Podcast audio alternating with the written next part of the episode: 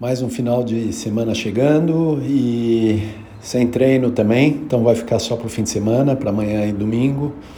E mais uma das observações e aprendizados é a velha questão da perspectiva. Hoje, por exemplo, está super frio de manhã, então acordar e sentir o frio e falar: bom, com esse frio não dá para treinar, é, faz todo sentido. Por outro lado, eu sei que quando eu estava treinando forte, não tinha frio que me parava. Então, na verdade, mais do que concluir que o frio é um bom motivo para não treinar, é, não deixa de ser uma desculpa. Então, é a perspectiva. Quando eu quero fazer, é, você se prepara, independente das condições, e, e faz. Quantas vezes eu treinei que eu lembro que eu falava: caramba.